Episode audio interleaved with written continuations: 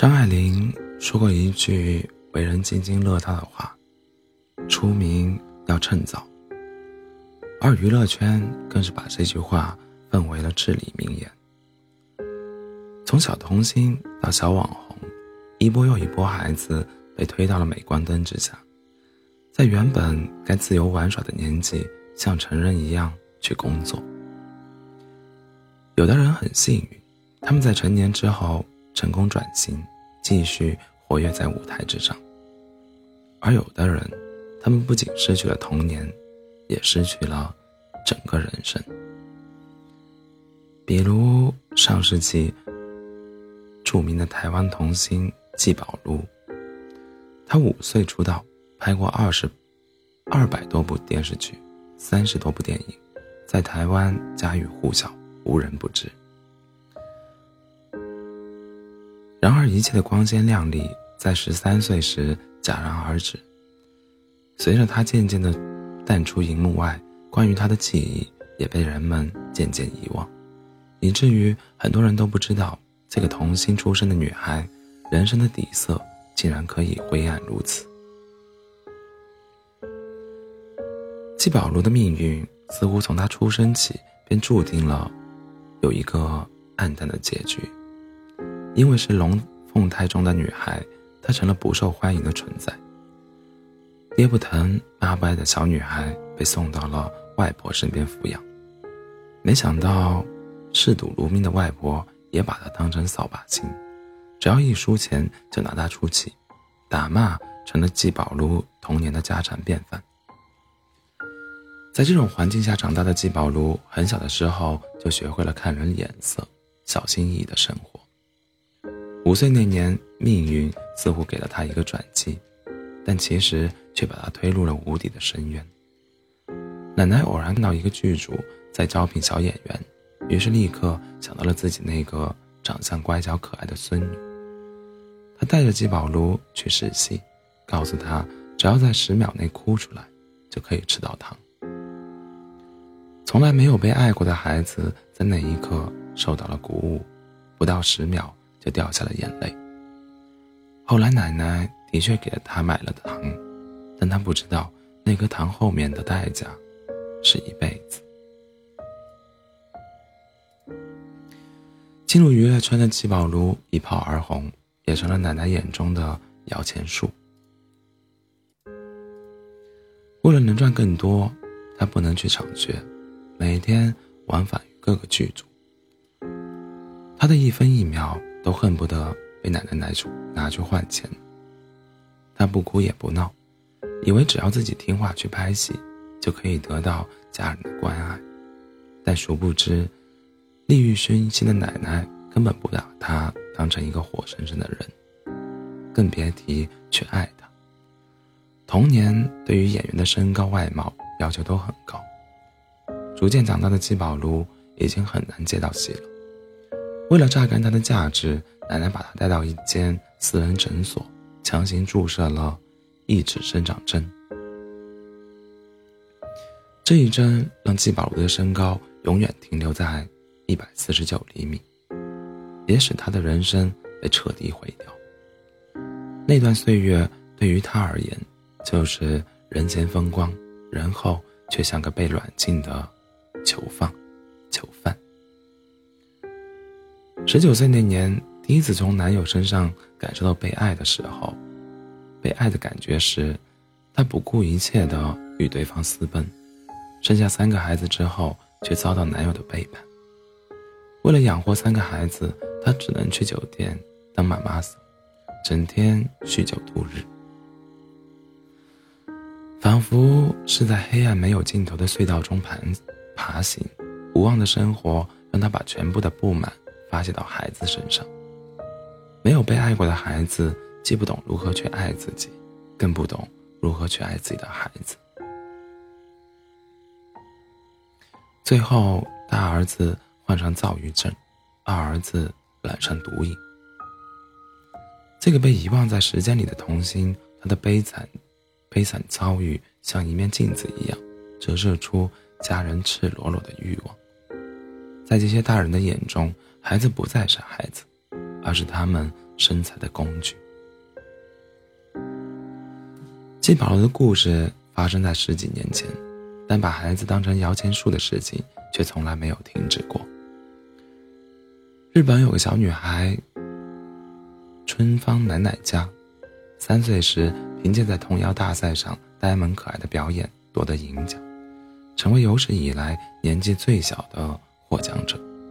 随后，他的视频被上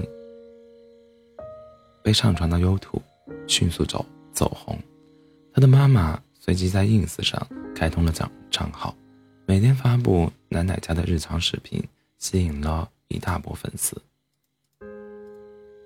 广告接到手软，奶奶家被大家越来越喜欢，原本是件好事。但随着奶奶家的妈妈在综艺上公布了女儿的行程表之后，大家都惊呆了。才三岁的奶奶家每天的日程从早上七点。从早上七点半到晚上九点，排得满满当当，甚至比正常打工人的八小时工作时长还要长。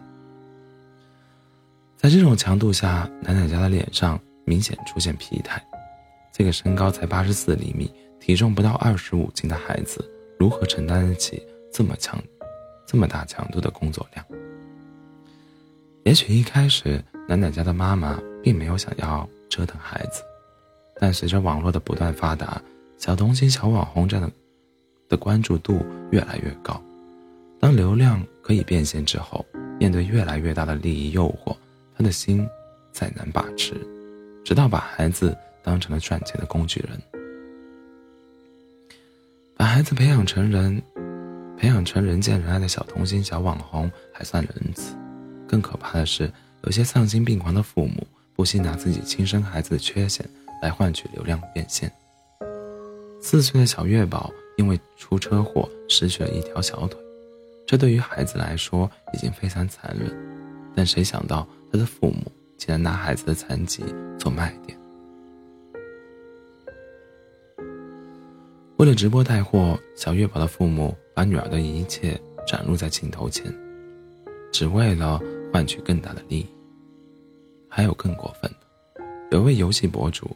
为了吸引流量，故意抱着自己还不怎么会说话的两岁女孩出镜，任由网友嘲笑孩子是个智障。流量至上的时代，原本该无忧无虑享受童年的孩子，却被父母推到镜头前，他们的健康、隐私和快乐，全都被父母父母忽略。唯一的作用，就是为了父母的欲望买单。对于有的父母来说，孩子是捧在手心里的珍宝，但对于这些利欲熏心的父母来说，孩子成了捧捧在手里的钱包。孩子被压榨成为家庭生活的支撑者，父母则心安理得地啃食孩子的骨骨血，丝毫不顾已经被欲望拖下深渊的孩子。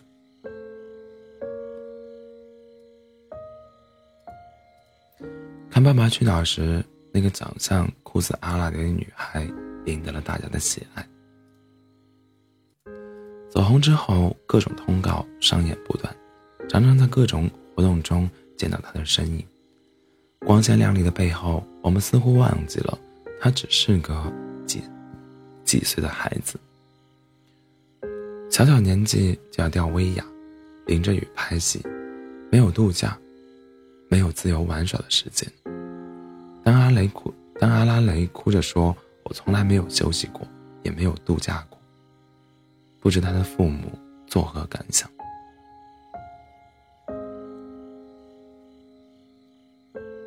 的确，年少成名的阿拉蕾收获了关注与喜爱，甚至成为家庭收入的一大来源。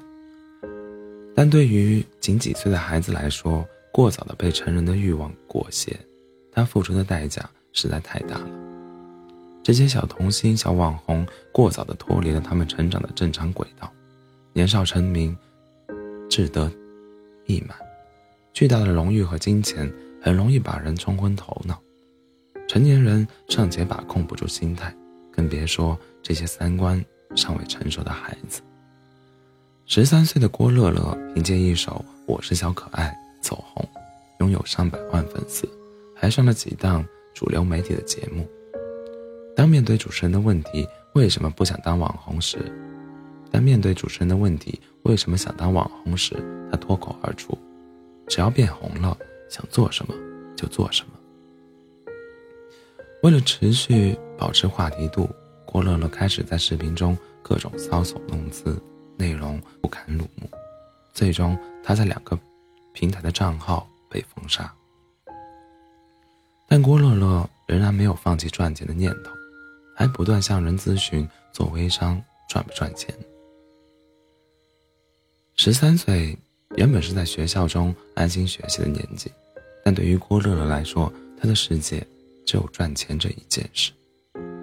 童年就像一张白纸，一旦被染上成人世界的颜色，就再难以恢复从前。童模叶祖明小小年纪就自我膨胀，满嘴油滑，坦言自己的终极目标就是赚钱，娶个漂亮老婆。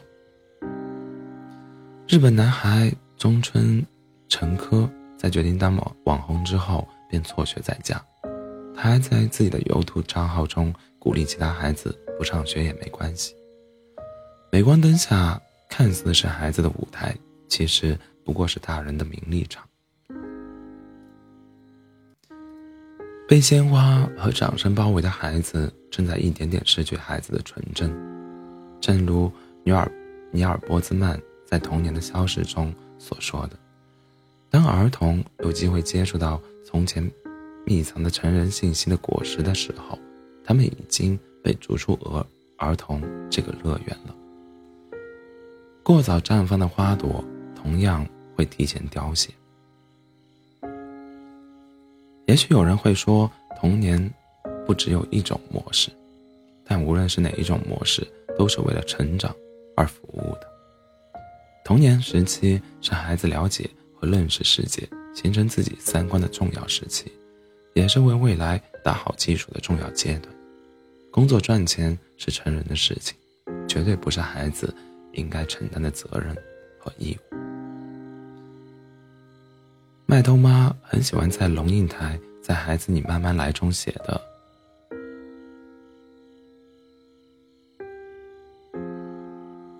我坐在斜阳浅照的石阶上，望着这个眼睛漂亮的小孩，专心的做一件事。”是的，我愿意等上一辈子的时间，让他从从容容的把这个蝴蝶结扎好，用他五岁的手指。孩子，你慢慢来，慢慢来。